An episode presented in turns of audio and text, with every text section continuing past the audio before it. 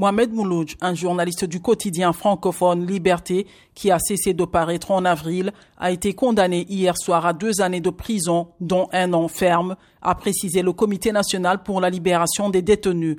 Il a été arrêté le 13 septembre 2021 en même temps que 15 autres membres présumés du mouvement pour l'autodétermination de la Kabylie, un groupe séparatiste considéré comme terroriste par les autorités.